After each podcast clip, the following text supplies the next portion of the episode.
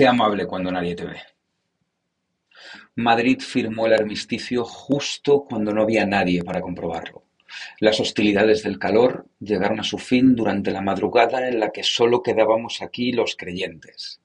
Llevábamos días esperando una tormenta que no cuajó, pero en su ausencia llegó la calma. El verano entregó las armas sin que nadie levantase acta. Fue la madrugada del sábado, cuando la ciudad rozó con los dedos un estado superior de bienestar y yo corrí en un silencio suficiente como para escuchar cómo latía mi propio corazón entre zancadas. De repente nos visitó la primera brisa del verano, la que anticipa su final. De repente, con el aforo en mínimos, el calor se fue y nos quedamos los que guardamos el secreto. Madrid está fabulosa en agosto. Durante unos días florecieron los detalles con los que los madrileños somos felices, y somos felices con bien poco. Por ejemplo, somos felices cuando vuelve a salir agua fresca del grifo, cuando podemos aparcar el coche en el centro y cuando no están las calles llenas de mamíferos vociferantes. Se juntaron el puente dos alegrías, la tregua del calor y el éxodo sublime de la Asunción.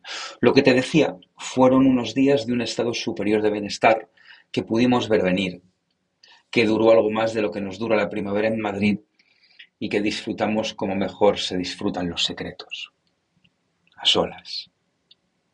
Sé que no es posible, sé que no funciona así el universo, pero es como si a la cámara con la que enfocamos le hubieran cambiado el filtro y hubiésemos pasado del vívido, ese que uso yo mucho en el iPhone, a una imagen igual de nítida, pero más atenuada, menos jacarandosa, más amable.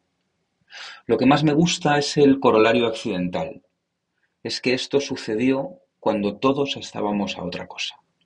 Muchos estabais en el coche, huyendo de aquí, otros mirando al cielo, reclamando una tormenta, algunos castigándose el cuerpo en las fiestas populacheras del Zoo de Guiris, que es el centro, justo en ese vértice de ausencias, de distracciones, Madrid nos hizo un regalo. Madrid fue amable cuando no había nadie mirando, y creo que me llevo esto al arranque del curso. Hay que ser amable cuando nadie te ve. Hay que dar lo mejor de nosotros, incluso si no hay un alma para aplaudirnos el esfuerzo. En los próximos días vamos a empezar a cabalgar hacia el nuevo curso. Las calles van a recuperar el ruido, el calendario se va a llenar de zooms y de reuniones y habrá que ordenar los propósitos. Yo quiero ser generoso contigo como Madrid lo fue conmigo a mediados de agosto. Quiero ser amable a pesar de que nadie aplauda. Me parece una forma bellísima de arrancar un compromiso. Arrancar un compromiso en silencio. Ven a por la pizza Quédate por todo lo demás. A la felicidad se llega siguiendo el rastro que deja la harina.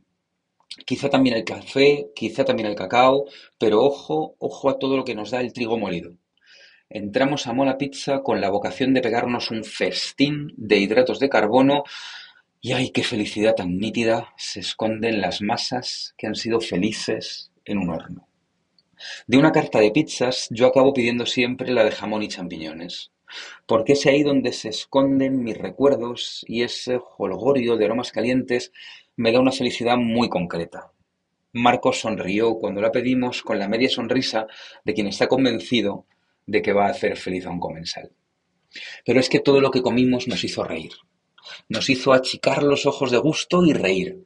Nos reímos compartiendo la focacha con burrata, disfrutamos haciendo crujir el pan tibio de ese bocata napolitano que yo quiero incorporar como desayuno esta temporada y sobre todo disfrutamos con jolgorio de una lasaña poderosa que salió del horno como la estrella brillante de un desfile. Todo sale bien en Mola Pizza porque Marco lleva la batuta de un comedor disfrutón y de un comedor sabroso. En Mola Pizza sale todo bien porque es como estar en casa, con K. Y está César, el vecino, cuidando los detalles de un comedor en el que pedir para compartir juntos y disfrutar riendo.